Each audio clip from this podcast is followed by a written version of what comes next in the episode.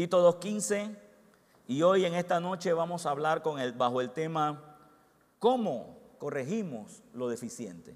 Primero, en mi vida y luego a todos los que estamos aquí que en algún momento dado usted va a tener que corregir a algún hermano, ya sabe, ¿no? Corregir a algún hermano, ¿cómo usted debe de hacerlo? Ya sea que sea hijo, sea esposo, esposa, sea miembro de una familia, sea parte de una casa de luz que usted tenga, o sea miembro de la iglesia, en este caso que me corresponda a mí o a cualquiera de los hombres o mujeres de Dios que tengo en este lugar que son maduros en la fe, para poder enseñar a otros y corregir a otros. O sea, en cualquier momento a usted le va a tocar tener que corregir lo que usted pueda ver deficiente en otro. Ahora, deficiente de acuerdo a la palabra, ¿no? De acuerdo a la palabra. Por favor, Tito 2.15, versión 1960, dice, esto habla y exhorta y reprende con toda autoridad. ¿Cómo se debe hacer? Con toda autoridad. ¿De a dónde sale mi autoridad para hacer esto? De la palabra de Dios. Recuerden, mi autoridad está en la... Otra vez, mi autoridad está en la palabra. ¿Sí? En la palabra de Dios. Si yo voy a corregir lo deficiente, te voy a corregir de acuerdo a la palabra de Dios. ¿Ok? Bien, dice, esto habla y exhorta y reprende con toda autoridad. Nadie te menosprecie. O sea, o sea, no te tomes en poco, no, que, no se te, que, no se te, que no se te amelle el filo, no tengas miedo, no te acobardes a corregir lo deficiente, porque tu autoridad está en la palabra de Dios. Amén. Ok. Habíamos mencionado con este punto de reprende. Quiero recordarle un poco la memoria después de, de, ese mensaje que escuchamos el jueves pasado que nos dejó, nos dejó benditos.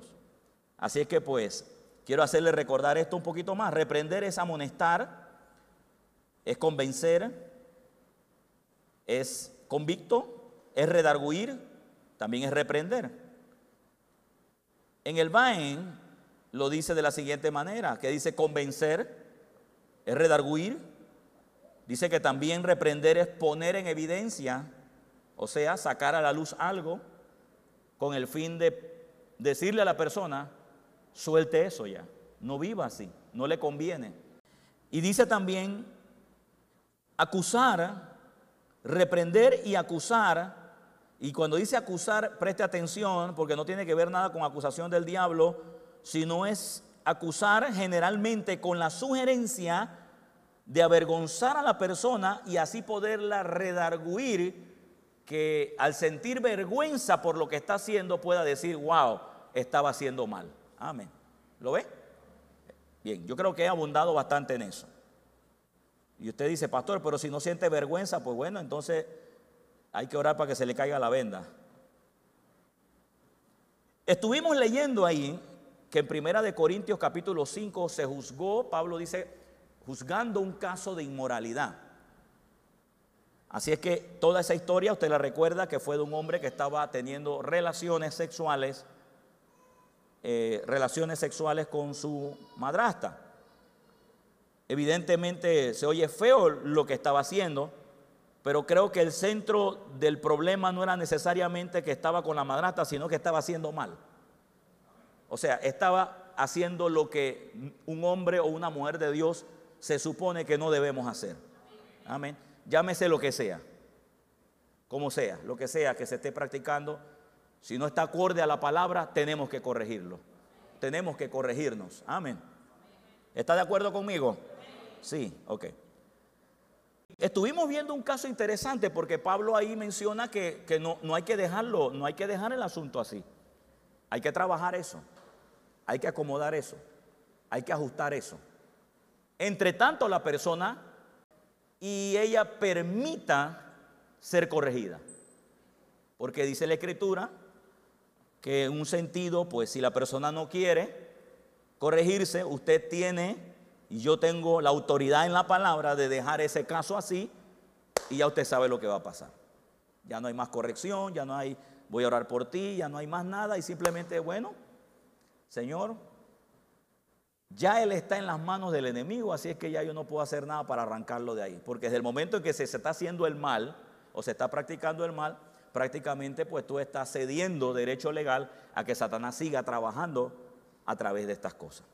Y entonces decíamos aquí que dice que la persona, pues según Pablo dice que había que, había que cortar esa, esa deficiencia y la forma en que lo hicieron fue bastante contundente, que le dijeron, bueno, entreguenlo a Satanás, entréguenselo a Satanás.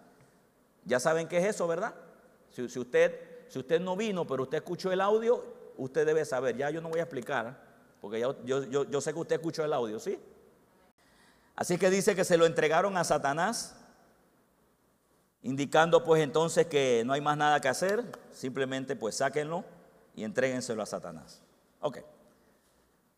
En Mateo 18:15, que es precisamente lo que le venía diciendo a Tito, te voy a llevar, te voy a mandar a una ciudad donde tú vas a tener que aprender a hablar, a exhortar y a reprender con toda autoridad.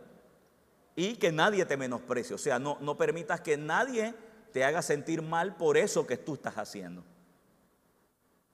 Pero en Mateo nos da más luz, aunque esto es Jesús enseñando algo que luego también puede ser muy válido para nuestros días, porque al final Jesús está dando una salida para una condición dentro eh, una condición entre hermanos o dentro de una congregación, que puede ser muy útil. En Mateo 18, 15 dice así, por tanto, si tu hermano peca contra ti, otra vez, ¿cómo dice?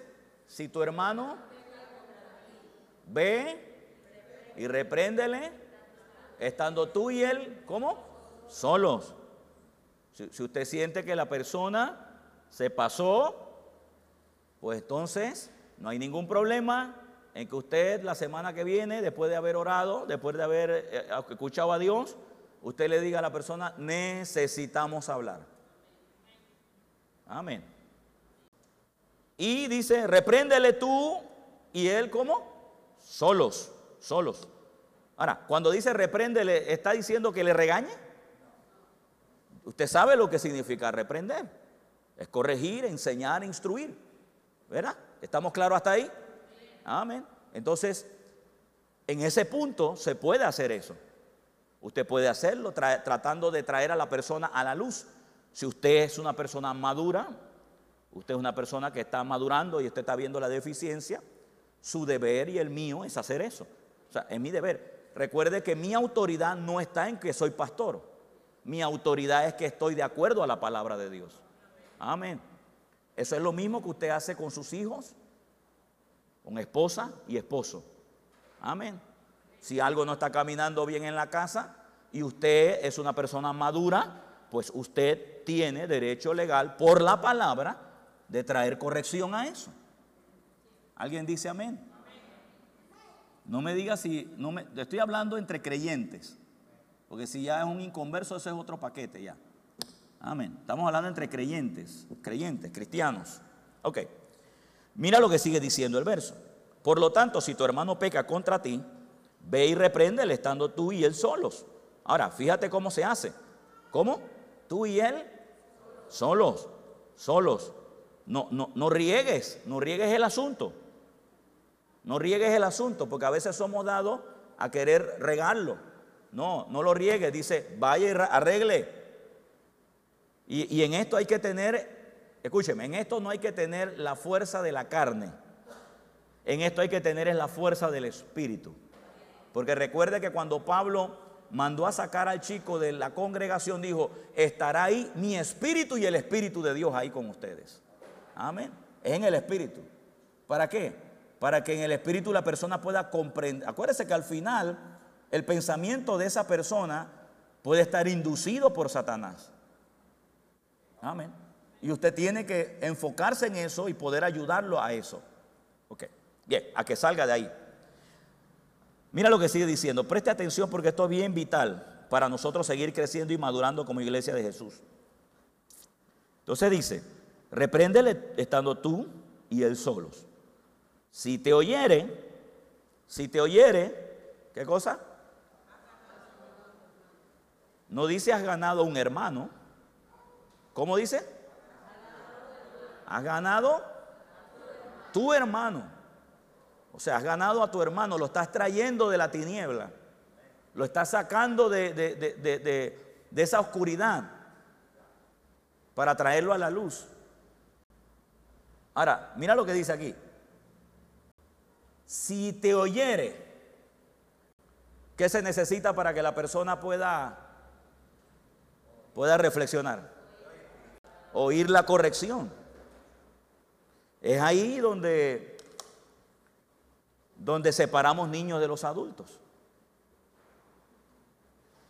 El que no le gusta ser corregido, de hecho a nadie le gusta, pero si estamos hablando de corrección sana, de corrección que va, que nos dirige a la madurez, entendemos que ya corrección no es regaño. Pero el que no le gusta no va a oír. Pero si usted es una persona que realmente quiere crecer, usted va, usted va a, eh, usted va a recibir con mansedumbre la corrección. Quien no lo recibe eh, tiene un espíritu de orgullo, de autosuficiencia. Creo que esta semana estuve hablando algo de eso. Evidentemente a nadie nos gusta que nos corrijan, pero la corrección es saludable. A veces yo he tenido que corregir personas con pequeñas cosas, pequeños detalles, que se pueden ir perdiendo en el transcurso de los años, de los meses, y usted posiblemente sin darse cuenta o por una situación personal, usted termina siendo igual que los demás. Amén. Por ejemplo, si usted ve un día que yo vengo a la iglesia y yo no te saludo, tú en amor puedes decirme, Padre, pastor, le amo. Y ahí tú me estás corrigiendo, porque me estás haciendo reflexionar de algo que en el momento, ¡pum!, no estaba. Si tú me dejas así, puede que yo tome esa mala costumbre. Amén. Pero no caigas en el juego de decir, ay, el pastor hoy está, hoy está raro. No, no hagas eso, porque tú tienes autoridad en la palabra para ayudarme a mí. Amén. Entonces, de la misma manera, hay cosas que yo corrijo en usted, que yo sé, que estoy observando, que estoy viendo, porque como pastor, obispo, soy el supervisor. Que sé que son pequeñas cosas que cuando yo le hago tac a usted, no se ponga bravo conmigo. Dígame. No se moleste. Porque en ese momento te, estoy sacando de una pequeña tiniebla. Amén. Para que usted no siga siendo oscurecido en esa área. Entonces, dice que si te oyere, has ganado a tu hermano. Entonces, quiere decir que para que la corrección sea efectiva, necesitamos tener un corazón noble para oír un corazón noble para ser corregido, noble para ser enseñado. Verso 16, y otra vez dice, si te oyere, has ganado a tu hermano, y el verso 16 dice, mas si no te oyere, ah, pues entonces dice, toma aún contigo, toma aún contigo a uno o a dos, para que en boca de dos testigos conste toda qué? Toda palabra. ¿Y cuál es la palabra que, va a constar? Que tú quieres corrección para la persona, quieres reconciliación, quieres que, eh, que ella pueda ver o que saque la incomodidad para resolver el problema. Mire, si hay algo donde nosotros mostramos, escúcheme, si hay algo donde cualquier hombre o mujer madura muestra que hay inmadurez en otro, es cuando la persona se tranca en reconocer o en pedir perdón o ofrecer perdón. Ahí yo me doy cuenta qué grado de madurez hay en la persona. Cuando una persona yo veo que le cuesta perdonar o pedir perdón, esa persona, el grado de madurez está bajo. Y así usted ore, eh, lea la Biblia, predique como usted quiera. Es que, es, que es que la intención del cristianismo no es ser habilidoso en esas cosas, sino tener sino tener la capacidad de reaccionar de forma espiritual para que nosotros seamos madurados. Amén. Madurados. Ese es el verdadero cristianismo. Mire esto. Mas si no te oyere, toma un contigo, uno o dos, en boca de dos o tres testigos, y que conste toda palabra. O sea, si a la primera tú solo, la persona nada, sigue trancada, pues bueno, llegó el momento en que hay que agarrar a dos o tres hermanos y decirle, acompáñenme a una reunión. Yo, yo con el permiso de ustedes, otra, de otra estrategia, que bueno, no, no está en la Biblia, pero a mí me funciona. ¿Sabe qué yo hago? Yo grabo las conversaciones. Ay, Padre. ¿Sí? Cuando yo voy a corregir o tengo una reunión que tiene que ver con algo trascendental, le digo a la persona, yo voy a grabar esto para beneficio suyo y mío. Y pongo el teléfono ahí a grabar. Vamos a grabar esto. Amén. Porque lo que salió de esa reunión es lo que se debe vivir afuera.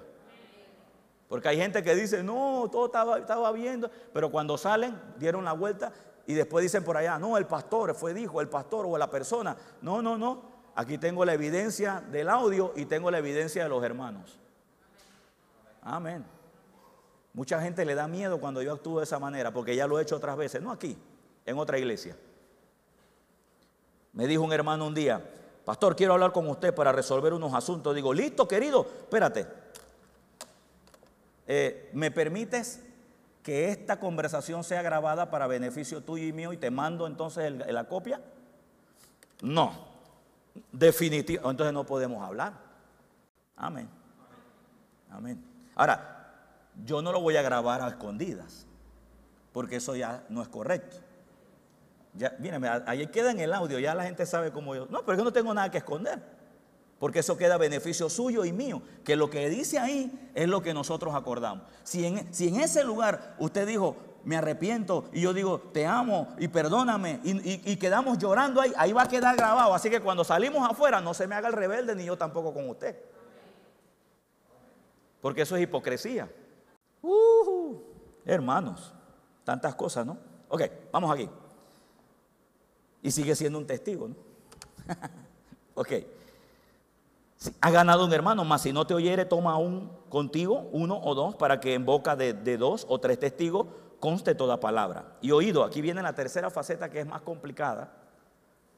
Y si no los oyere a ellos, dilo a la iglesia. Wow. Y usted dirá, ¿habrá gente tan, tan cerrada así? Pues bueno, Pablo aquí pone la otra faceta, porque pareciera que hay gente que, que, que no quieren salir de su condición, que no quieren aceptar que en un momento dado están equivocados. Entonces dice, mire lo que dice, y si no los oyere a ellos, pues dilo a la iglesia para que la iglesia lo sepa, ¿no? Y si no oyera la iglesia, ¿qué hay que hacer? Vamos, lea Biblia, yo no le vengo a decir nada mío, lea Biblia. Si no los oyere a ellos, dilo a la iglesia. Y si no oyere a la iglesia, ¿cómo dice? Tenlo por gentil o publicano y publicano. Ok, ¿qué significa tenlo por gentil y publicano? Es casi parecido a lo que Pablo dijo, entréguenselo a Satanás. Ya, déjenlo, déjenlo, déjenlo, déjenlo quieto. Ya.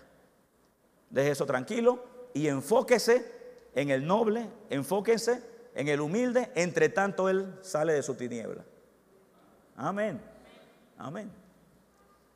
Le estoy dando herramientas para que usted sepa cómo, cómo manejarse, los, que en algún momento Dios los llame al pastorado, al ministerio, a bregar con gente. No lo estoy diciendo por usted. Yo espero que en esta iglesia yo no tenga que llegar ni a la que nada más no pase ni de la primera.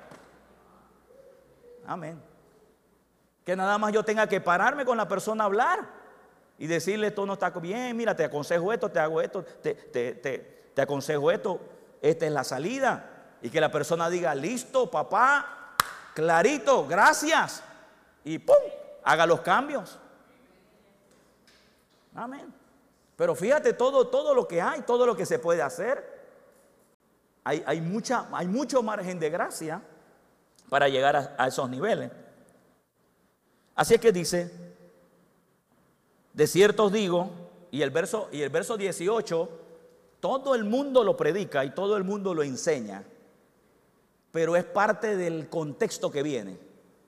Y yo quiero que usted tenga, ahora usted va a tener revelación de esto. Eso no solamente habla de la confesión de fe, sí es un principio, pero ese principio que está ahí está amarrado al problema de gente que no se quiere sujetar.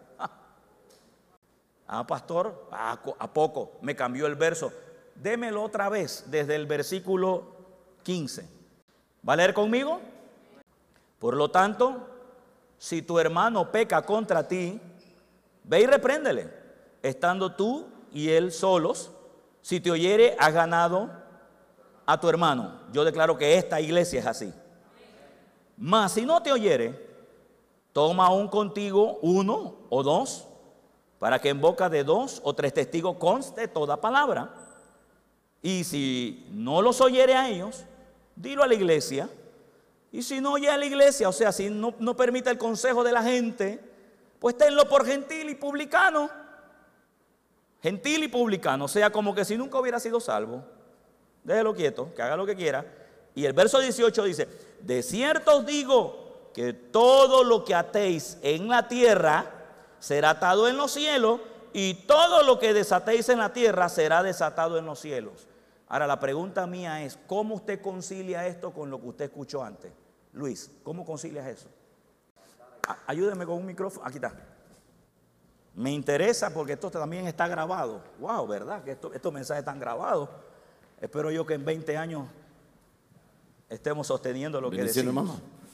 pienso yo, papá, que, perdón, pienso yo que, según lo que puedo entender esta noche, para yo tener la autoridad y el poder para atar en la tierra y para desatar en el cielo, tengo que tener una vida bien dirigida con la palabra, bien acomodada con lo que ya venimos leyendo del 15, el, el 16 y el 17, para entonces tener esa autoridad que está hablando en el capítulo 18. Eso es lo que puedo yo entender, ¿no? Ok. ¿Alguien que quiera ayudarlo? Arnoli, venga que lo veo ahí con ganas. Recuerde, recuerde que eso es el contexto de lo que viene diciendo que hay que reprender, exhortar, si no oye, si no oye y si no oye la persona. O sea, de acuerdo a lo que puedo entender, de lo que el contexto está hablando, es que la decisión que nosotros tomemos en la tierra, Dios la respalda.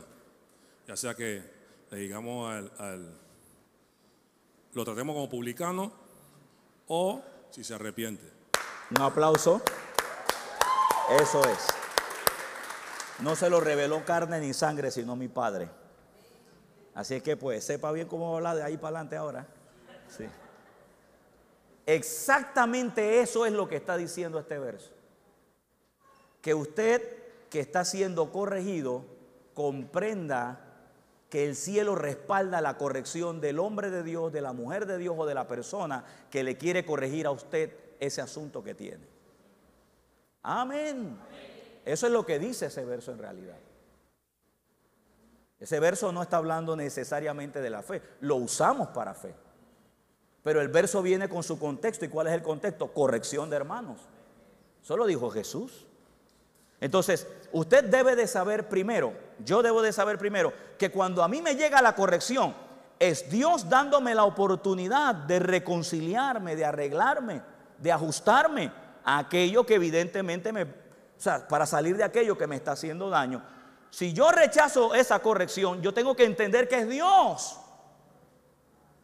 que no es la persona, que no es el individuo, que es Dios, el cielo, respaldando mi corrección respaldando la corrección de la persona, respaldando la corrección del hombre de Dios y recordando que todo lo que el hombre de Dios en ese momento decida, el cielo lo está probando, porque yo estoy basado en la palabra. Ahora, ahora, sea sabio y sea inteligente. Tampoco estoy hablando, porque en este punto cualquiera abusa y dice, pues te quito la unción. Eso no es. Yo he oído gente que dice, ah, pues, bueno, como no te quieres corregir, pues te, te quito todo lo que te he dado. pues con todo respeto, los hombres de Dios, lo único que podemos proveer es la información de lo que Dios le ha dado a la iglesia. Porque ninguno de nosotros somos dueño de nada. Es Cristo el dueño de todo. Amén. Entonces, pero eso sí, eso sí, nuestra confesión, usted tiene que tomarla, o, o sea, confesión, corrección, porque sale, sale del mismo lado, tiene que tomarla como que el cielo está probando eso. Y lo que dijo Agnoli es muy cierto. Si usted es tomado como publicano, el cielo te, te va a ver así. Rebelde. Dios no te va a dejar, Él va a estar contigo ahí. Pero, pero nada del cielo puedes esperar a menos que usted y yo salgamos de esa rebeldía. Amén. De cierto, de cierto digo que todo lo que atéis en la tierra será atado en el cielo y todo lo que desatéis en la tierra será desatado en el cielo. Qué interesante porque eso es parte de que si tu hermano o si la persona no escucha a la iglesia después de todo un proceso, pues entonces dice, ténganlo como publicano. Y el hombre pues, el cielo dice, bueno, ya hablaron, estamos de acuerdo, de acuerdo a la palabra. Ah, pero si el hombre responde, si el hombre responde, si el hombre dice, uh, no, no, no, listo, yo voy a dejar ese bicho de una vez, ¿qué hace el cielo? Respaldar eso también. Y entonces ahí, ahí, ahí, ahí, Padre, en el nombre de Jesús, toda malicia del diablo en la vida de este hombre de Dios, cancelamos eso. Amén. Toda pobreza, toda miseria que le ha venido como arrastre de actitudes, acciones, cosas que nosotros, Señor, cerramos eso en el nombre de Jesús. Amén porque esa es la intención. Al final, al fin y al cabo, la corrección es para que nos vaya bien. Alguien dice aleluya. Volviendo entonces a Tito 2.15, por favor regresemos ahora a Tito 2.15, porque ahora es que vamos a entrar en la palabra de Dios. Mire lo que dice. Esto habla y exhorta y reprende con toda autoridad. Nadie te menosprecia. ¿Ya ves por qué nadie debe menospreciarte? No debes sentirte menospreciado porque tu corrección está respaldada por el cielo. Mi padre espiritual decía esto, hijo, ama primero para que luego el cielo te apruebe tu corrección. Y eso es lo que nosotros hacemos. Yo lo he amado a usted. Usted me ha aprendido a amar a mí con mis defectos, pero usted no me va a terminar, o sea, usted no me va a dejar con mis, defectos ni yo tampoco pienso dejarte con los tuyos. Vamos a madurar, vamos a crecer, pero para eso recibiendo la corrección de la palabra de Dios. ¿Ok? Entonces dice, nadie te menosprecia. Ahora, vete conmigo, vamos, vamos a trasladarnos ahora a Hebreos 12.5. Hebreos 12.5 al 11. Y viene uno de los grandes consejos que Dios le está dando a todos nosotros, a todos nosotros, desde el más, desde el más grande hasta el más pequeño. Hebreos 12:5, nueva traducción viviente, hija, dice así, ¿acaso olvidaron las palabras de aliento con que Dios les habló a ustedes? Ajá. Como a hijos. ¿Cómo Dios le habló? Como a hijos. Dice, mira, como a hijos. Él dijo, hijo mío, no tomes... ¿Cómo? ¿A qué? ¿A, la? A la ligera la disciplina del Señor. No tomes a la, a la ligera la disciplina del Señor. Ahora, la pregunta mía es, para usted hija, ¿qué es tomar a la ligera?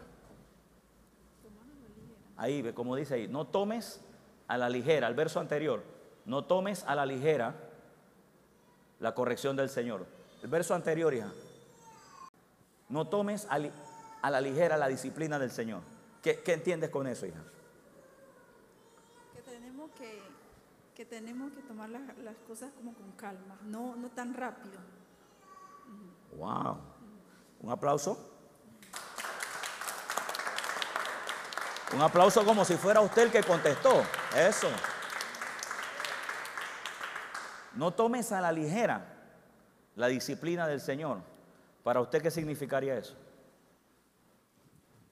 Que no me tengo que apresurar a tomar la, disciplina Porque dice, no tomes a la ligera, es como que no me apresure a la, a la disciplina del Señor.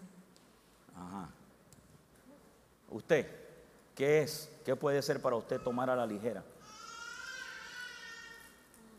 La ligera como apresuradamente. O apresuradamente. Ajá. Que no tome tan apresuradamente la, la disciplina. Ok. Me, me están dando la respuesta, pero si, si no le damos explicación, pareciera que estuviéramos diciendo que a la, a la disciplina del Señor no la tomemos a la ligera. O sea, como que, bueno, pues, pero hay algo más ahí. O sea, que le demos el debido detalle, importancia, el peso a la disciplina del Señor. Ok.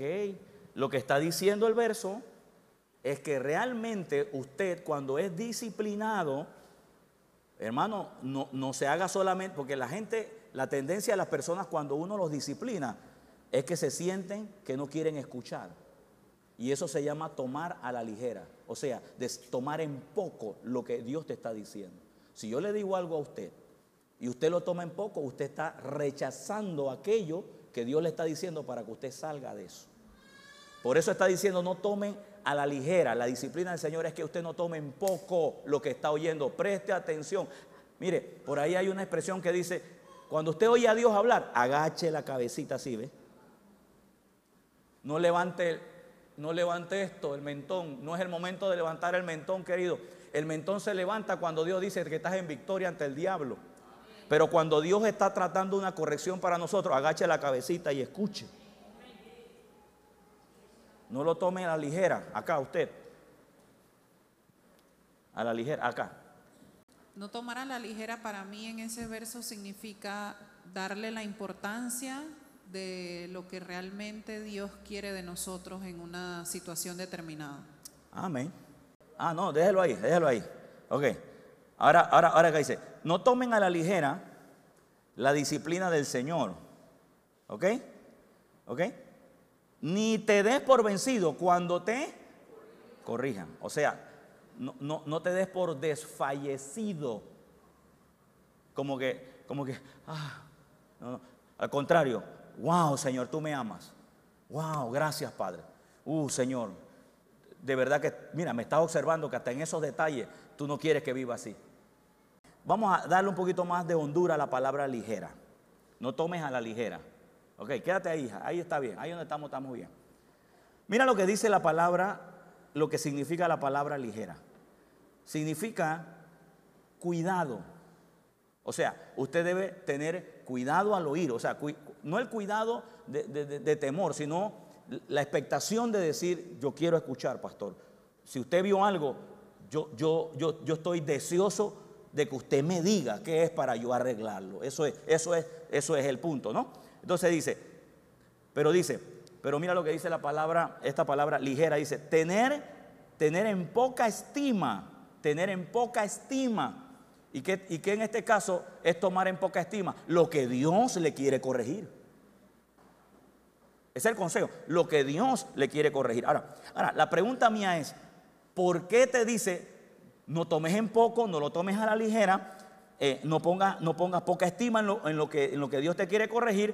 Es porque Él no quiere que tú pases a los otros, a los otros pasos que son que te traen dos testigos y, luego también la tomas a la ligera. Entonces, el otro paso, pues entonces a la iglesia lo tomas a la ligera, pues entonces hasta ahí llegamos, no podemos hablar más. O como Él quiere evitarte eso, pues entonces te dice de primera mano, no tomes a la ligera la disciplina del Señor, la corrección del Señor. Tómalo como algo que es valioso en el momento y que en alguna forma u otra te está haciendo falta esa parte. Ok, ¿qué significa la ligera? Dice, desestimar. Es desestimar. Es, dice, es menospreciar. Usted puede encontrarse con el caso de personas que le quieren ayudar a corregir algo y usted hasta a veces somos muy expresivos, somos ligeros al hablar en decir, pero es que usted no tiene autoridad para decirme eso. ¿Cómo que no? Si la persona está en la palabra, tiene toda autoridad para ayudarte. Lo que hay que hacer es soltar el orgullo, pero tiene autoridad para ayudarte. Dice, no- menospreciar. No, es que a mí los únicos que me pueden corregir es el pastor, la pastora y nadie más. Pues no, mira. Pues no. Qué silencio aquí. Yo no me oigo el abanico. No, pues no. ¿Cuántos son creyentes? Pues no. No, para nada. Es toda aquella persona que te ve en algún momento dado con una deficiencia, que sabe que te va a hacer daño, que no es tu naturaleza, te puede, corregir. Y usted y yo debemos estar como humildes. Diga, humildes. Vamos, dígalo con fuerza. Humildes. A la corrección del Señor. A la corrección del Señor. Ok. ¿Ya viste lo que significa no tomes a la ligera la disciplina del Señor? Dice, no te des por vencido cuando te corrijan. Pues el Señor, ahora viene, el Señor, el Señor, disciplina, ¿el Señor qué? Disciplina. Entonces usted debe ver la disciplina como un acto de amor para con Dios, de Dios para con usted. Ahora, ahora entiendo y comprendo, y ahí es donde yo em- eh, do- doy la enseñanza completa. Es donde también el que corrige tiene que tener amor corrigiendo. Porque la intención no es destruir a quién. Al hermano. El destructor es el diablo, no es usted. Entonces, pero ojo y atención. Pero si usted sabe que su hermano le ha amado, le ha bendecido, es más, Dios lo ha usado para prosperar algo en usted, usted con mayor razón no se deje engañar por el diablo, que esa es la persona indicada para usted ayudarlo. Amén, amén. Porque yo he visto casos, hermanos, donde el diablo se ha metido, que hay gente que ha sido bendecida por alguien y cuando ese alguien los corrigió, hasta ahí llegaron. Eso no funciona, hermano. Nosotros somos hijos de Dios. ¿Cuántos somos hijos de Dios? Somos verdaderos hijos de Dios camino a la madurez. Camino a la madurez. Hay cosas que no nos van a gustar. Hay cosas que no nos van a gustar. Pero esas cosas no nos pueden separar. En alguna forma u otra tenemos que aprender a trabajar juntos. Amén.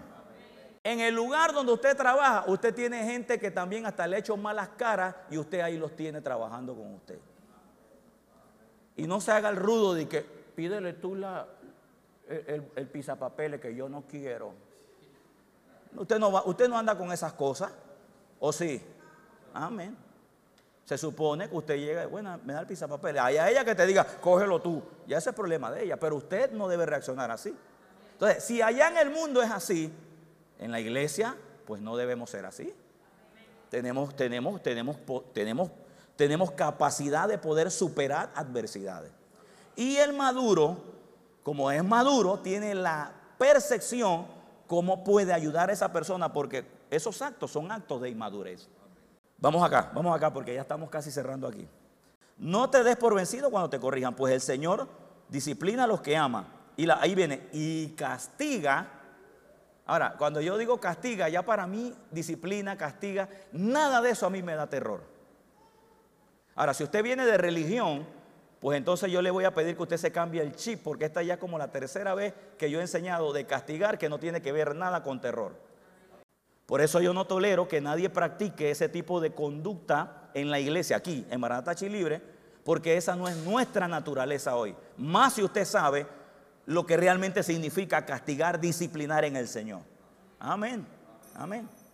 Bien, pues el Señor disciplina a los que ama y castiga a todo aquel que recibe como hijo. Bien, ahora, hablemos de castiga. Y ahí viene mi autoridad para cuando yo estoy con la palabra corrigiendo, cuando yo estoy con la palabra eh, eh, castigando, cuando yo estoy con la palabra disciplinando.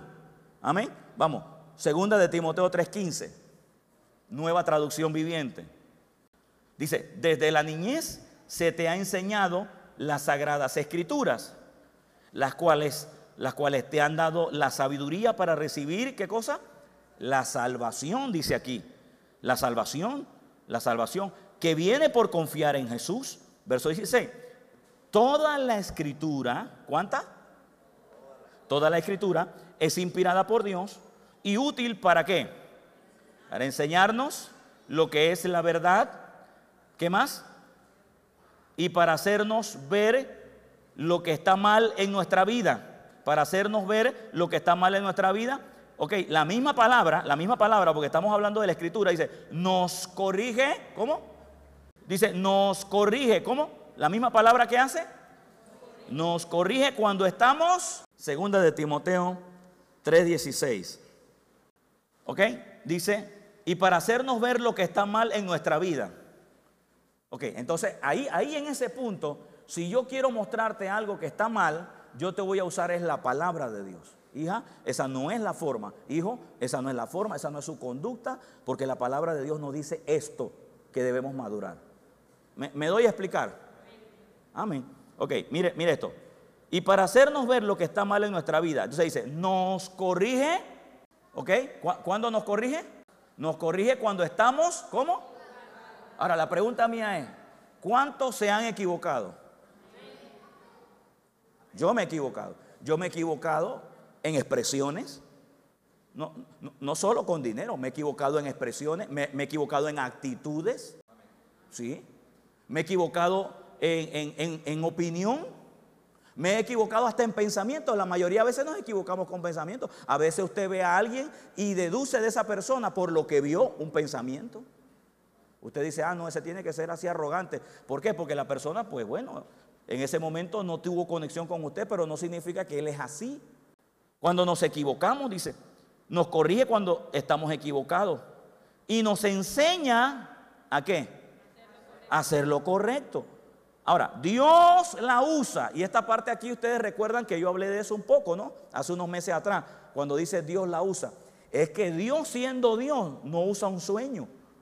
Dios siendo Dios no usa un ángel para corregirte, usa la palabra. Dios mismo usa la palabra. ¿Ahí qué dice? ¿Dios qué? Dios la usa. ¿Para qué? Dios la usa. Dios usa la palabra para enseñarle a usted, para corregirlo a usted, para instruirlo a usted, para ayudarlo a usted, para madurarlo a usted. ¿Con qué fin? De que usted tenga eficacia. Y cuando hablo, cuando ahí dice para que haga toda buena obra, no es solo para que seas un buen evangelista, un buen pastor, un buen- sino que siendo un buen evangelista, un buen pastor, también con el ejemplo. Porque he visto, he visto cosas horribles, que son hombres que predican bien, que oran bien, que hablan bien, que muestran bien, pero son patanes con la gente. Y la, y la intención, no- mire, escúcheme esto, querido. Escúcheme esto. La intención de este evangelio es madurar nuestro estilo de vida. Por eso Pablo dice, cuando vayas a llamar a alguien al ministerio que no sea neófito, significado de neófito es que, sea un nuevo convertido o un inmaduro. La mayoría de los problemas en púlpitos o en hermanos que toman responsabilidades en la iglesia es porque son gente inmadura. No saben manejar la autoridad que tienen. O son muy opresores o simplemente dejan que todo el mundo pase por encima.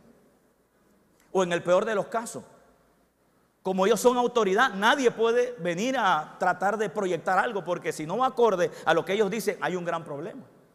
Entonces, es importante que nosotros, y, y- y aquí en este punto, yo me proyecto hacia ustedes, porque son la gente obvio que están aquí, los que están allá, pues el Señor los bendiga. Pero los que ustedes, ustedes que están aquí, y voy más allá, los que están conmigo aquí trabajando día con día, que son un equipo muy maravilloso y muy especial y muy lleno de gracia de Dios, ustedes y yo tenemos que aprender a seguir caminando de acuerdo a la voluntad de Dios. Porque si usted exige eso de mí y está exigiendo bien, pues yo también debo exigirlo de los que están conmigo. Amén. Ah, pues yo sí.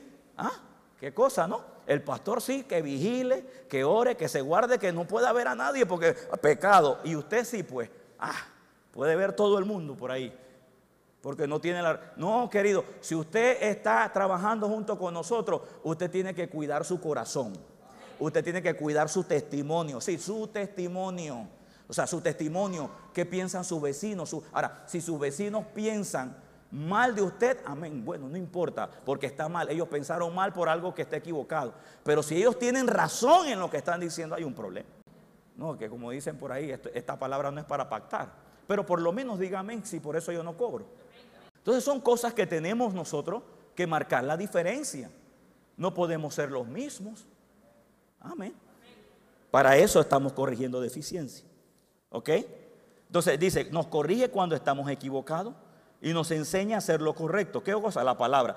Y la palabra clave es, Dios la usa para preparar y capacitar a su pueblo para que haga toda buena obra. ¿Cuál es el fin de que la palabra nos corrija? ¿Cuál es el fin? Bueno, para hacer toda buena obra. Yo quiero seguir así, yo quiero seguir siendo de bendición a la gente. Queremos ser de bendición a la gente. Ahora, si ahora yo pregunto, ya casi finalizando aquí, si una persona no le interesa esta palabra, pues yo tampoco estoy impulsado a obligarlo a que le interese. Amén. O sea, no, tampoco yo estoy obligado a, que, a que le interese. Pero si usted, si usted ha tomado la determinación de correr con esta palabra, usted tiene que estar abierto a corrección. Yo veo que tú eres un, un, creyente que está conmigo aquí empujando esta obra y yo te veo un domingo durmiéndote, durmiéndote ahí, aunque, aunque hayas amanecido, porque hubiera preferido mejor que me dijera, mire papá, la verdad estoy amanecido y mejor voy a dormir. Bueno, ve pues, no hay problema, eres, libre para eso. Pero si tú estás aquí y tú, y, tú, y tú pasaste tu noche tranquilo o te quedaste viendo Netflix, comiendo palomitas o no sé, lo que tú quieras hacer o te pasaste vigilando y tú te me estás durmiendo, hermano, yo me puedo acercar a ti y decir, hey, despiértate. Y te estoy llamando, estoy llamando. Si por alguna razón yo veo que usted tiene una, se está desviando en algo, yo tengo el deber mío de llamarte y decirte, ¿qué pasa, papá? Hey, te está caminando por donde no es. Ahora usted dice, viene, viene el espíritu de rebeldía y dice, ¿pero por qué a mí? Pues porque tú decidiste servir al Señor. Ah, pues no quiero que me digan nada. Pues sal de las líneas de servicio, siéntate, como digo yo siempre, en la banquita y espera que Jesús se te revele. Pero si usted quiere ser un hombre de Dios, si usted quiere ser un hombre o una mujer de ejemplo, si usted quiere proyectar a la sociedad que hay un Cristo que realmente cambia la vida, pues entonces yo tengo que sujetarme a los cambios que esa vida requiere. Como lo diría así de esta manera, hermano, ya debemos cansarnos de tanta hipocresía. No, no más. Alguien dice amén. No somos perfectos. No somos perfectos. Porque a mí me da sueño en la mañana. También peleo con la pereza. También peleo con las ganas de no venir a la iglesia. Sí, sí. ¿Sabe cómo yo me estimulo? ¿Sabe, ¿Sabe cómo yo lo hago? Cuando me cae ese enfriamiento endemoniado, porque no es de Dios, es del demonio. Cuando me llega. Pero voy a mi asignación profética. Así me hablo. Me voy para mi asignación profética. Porque es mi destino en Dios. Amén. Entonces, ese es hablando de mí. Usted podrá estimularse como, como, sea necesario con tal de que usted pueda mantenerse conectado con aquel, con aquel con, con aquella, mantenerse conectado con, aquel impulso que lo quiere llevar a usted a estar más arriba para poder ayudar a otros. Amén. Eh, perdón, Hebreos 12, 6. Pues el Señor disciplina al que ama y castiga a todo aquel que recibe como hijo. Y el verso 7 dice, soporta la disciplina divina. ¿Cómo dice? Soporta la disciplina divina. Soporta la disciplina divina. Mira, soporta la disciplina divina. Porque en un momento dado a veces no nos gusta. no nos gusta. Pero dice, recuerden que Dios los trata como a sus propios hijos. O sea, es un trato de Dios contigo como hijo. ¿Acaso alguien oyó hablar de un hijo que nunca fue disciplinado por su padre? ¿Mm? La única forma en que usted no haya sido disciplinado por su padre, estando en la casa de su padre, es porque usted era un hijo rebelde. Porque aquí el cambio ya no viene de Dios hacia nosotros, sino de tus padres naturales. La única manera en que usted sea rebelde con Dios es que usted haya experimentado rebeldía con sus padres. Por eso, por eso es que en Latinoamérica tenemos un gran problema de, tener un corazón humilde, porque la mayoría de los latinoamericanos, no, o sea, como, como, que, como que somos personas que, que no, no nos enseñaron sujeción a los adultos. ¿Sabe que la disciplina no empieza en la iglesia? La disciplina empieza en la casa. A veces, a veces, a veces nosotros somos el resultado de lo que vimos en nuestra familia. Como veíamos que nuestra, nuestra mamá no se sujetaba a mi papá y mi papá tampoco se sujetaba a nadie, pues nosotros crecemos así. Y cuando llegamos a la iglesia, pues nuestra relación tiene que ser de padre a hijo, o de hijo, o de, o de padre a hijo. O sea, es una relación entre usted y yo. Y si usted no madura, escuche esto querido, que esto es revelación ya. Si usted no madura una relación de hijo a padre, usted jamás tendrá una relación de hermano a hermano, o de pastor a hermano, o de líder a hermano. Va a ser difícil para usted.